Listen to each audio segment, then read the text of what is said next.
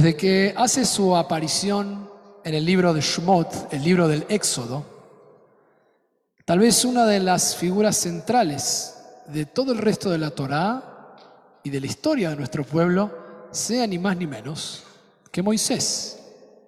Moshe, la figura central realmente de, como digo, Shemot hasta el final de la Torá y para gran parte de nuestra eternidad. Y hay una particularidad en esta para allá, para allá Tetzabé, la para allá que leemos este Shabbat, que desde hace miles de años ha llamado la atención de todos los comentaristas clásicos de nuestra tradición, y eso es que esta es la única para allá, desde que hace su aparición, que Moshe no es mencionado por su nombre ni una sola vez. La pregunta es, ¿por qué? Y existen diferentes formas de responder esta ausencia de su nombre. Y quería que nos enfoquemos en una posibilidad para aprender algo sobre nuestra vida. Si Moshe desaparece de la escena por un instante o al menos no es nombrado, el que cobra un protagonismo central es su hermano, Aarón, mencionado para lo que es una para allá siete veces, lo cual es mucho de un nombre que aparece tantas veces repetida. ¿Por qué? Porque es anunciado en esta para allá, es presentado como el Cohen Gadol, como el primer sumo sacerdote, como la primera línea de los Kohanim, que van a ser la institución religiosa por excelencia, no solo del mundo bíblico del Mishkan, los sacrificios, sino de luego de la construcción del Beit HaMikdash.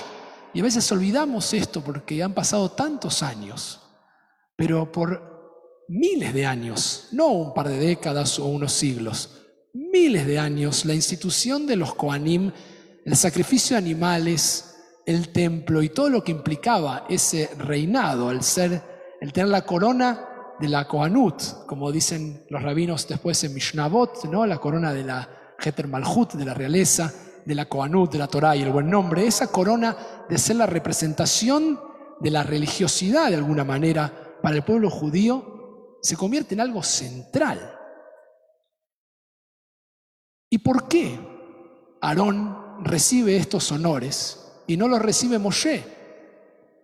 Que es lo cambia Israel que Moshe, dice la Torah. no hay nadie como Moshe. Habló panim al panim, cara a cara con Dios. Es el único que habla con Dios cara a cara. Es el profeta más importante y sin embargo no es el líder religioso, el líder religioso es su hermano. Moshe recibe la ley, la instrucción, pero la organización de toda la institución de la comunicación con Dios va a ser filtrada a través de Aarón, sus hijos y eventualmente su descendencia. ¿Por qué no recibe Moshe este honor? Para los comentaristas, Dios de alguna manera se enoja con Moshe, quien rechaza su misión cuando es llamado a liberar al pueblo.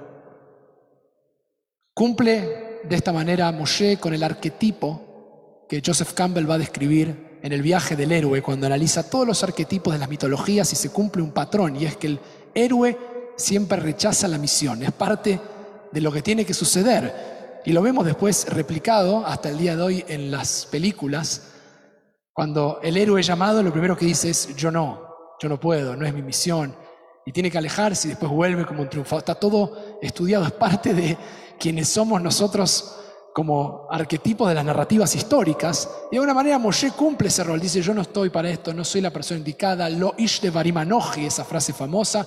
Yo no soy un hombre de palabras, te equivocaste, yo no. Y ahí es cuando Dios le dice, voy a mandar a tu hermano, entonces, que va a ser quien te va a representar en todo esto. Él te va a acompañar y él el texto dice, se acerca hacia ti ahora, Samach Belibó, con el corazón alegre.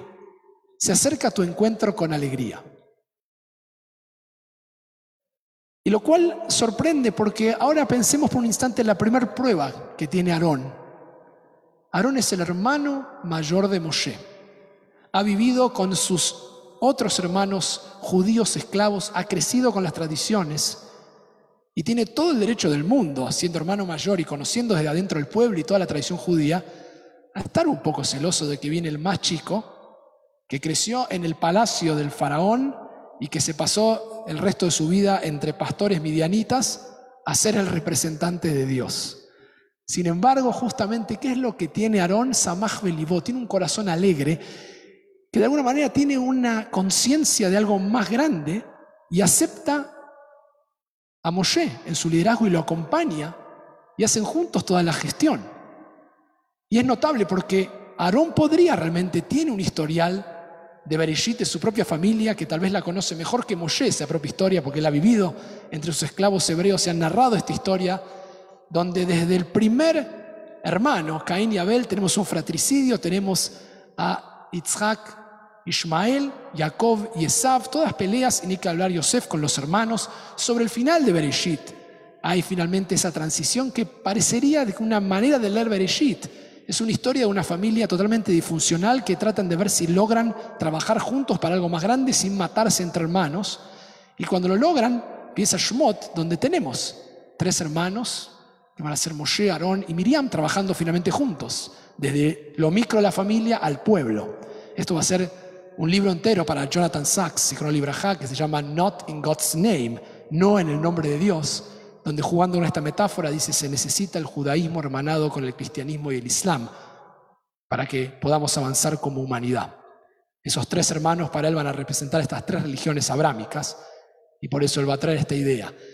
Pero Aarón cumple entonces con este primer desafío de aceptar que su hermano menor es ni más ni menos que Moshe. No es fácil tener al hermanito que sea Moshe, pero él hace lo que tiene que hacer y cumple con esa parte.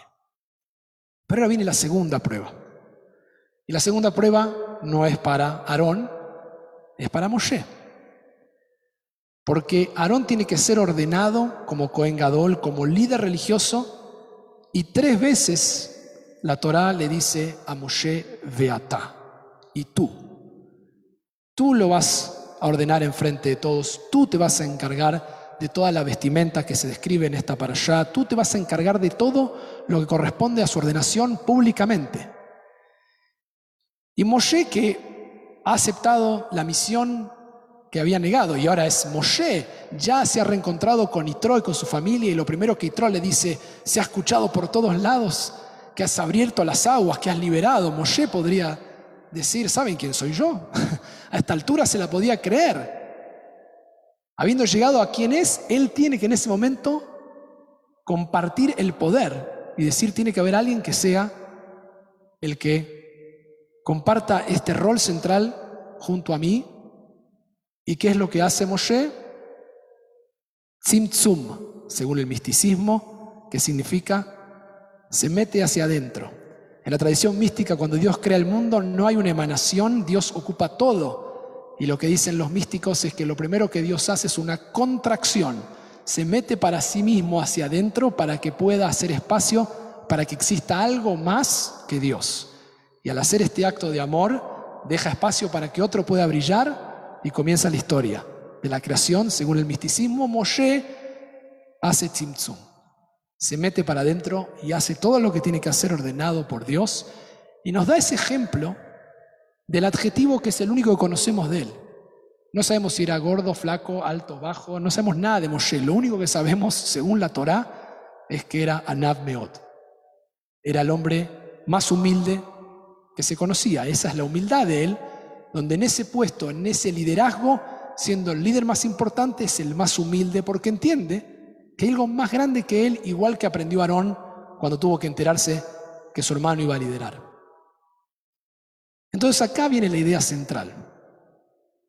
Y una posible interpretación que hoy les comparto, que no la leí, no sé si alguien la habrá pensado alguna vez, que no la tomé necesariamente de algún comentarista, sino de la ausencia de ese nombre. Y la conecté con la introducción al libro Pilares de la Tierra, de Follett. No sé si lo han leído, es un libro precioso, que es un libro sobre la construcción de una iglesia medieval. Y lo que él habla en el libro, o en la presentación que le llama la atención, es la cantidad de manos que han construido las grandes instituciones, monumentos, lugares que nosotros visitamos hasta el día de hoy, y que permanecen sin nombre, dice, en el anonimato. Esa idea de que en realidad todos nosotros como judíos pertenecemos a una historia mucho más grande que el propio ego de mi nombre y mi descendencia. Nosotros estamos vivos por el milagro inexplicable de miles de generaciones de judíos que jamás conoceremos, ni siquiera sabemos sus nombres, y han dejado el legado que hasta el día de hoy se representa en todos los símbolos que nos dan sentido. Y la gran mayoría de los judíos, si bien nosotros preservamos los nombres, son anónimos, hasta el punto tal que todos nos llamábamos Yehezkel, Ben Efraim. Éramos hijo de, hijo de o hija de. No había apellidos hasta la modernidad, hasta muy tardío. Y es solo cuando uno entiende esto que uno puede contribuir y construir y asegurarse que lo que uno hace puede salir más o menos, pero no va a fallar si viene desde un lugar de ese anonimato en la humildad, de entender que uno aporta para una causa más grande que su propio nombre, que su propio ego. Esto no quiere decir no tener ambición y cosas que uno quiere hacer y que quiere lograr. Uno tiene que hacer eso, nutrido siempre de este anonimato, de esta idea que incluso el propio Moshe, siendo quien es, por un instante dijo, o al menos la Torah dice, no lo necesitamos para construir toda la obra y seguir con la historia. Y si su nombre puede por un minuto desaparecer, todos nuestros problemas, todo nuestro ego que ocupa todo el espacio, puede por un instante también desintegrarse en aras de algo más grande. Eso fue lo que lograron Aarón y Moshe. Y por eso es mi deseo que todos podamos en este Shabbat disfrutar del anonimato sagrado que nos une con las miles de generaciones y nos permite recordar una y otra vez que construimos para algo más grande. Y eso nos otorga eternidad a todos. Shabbat Shalom.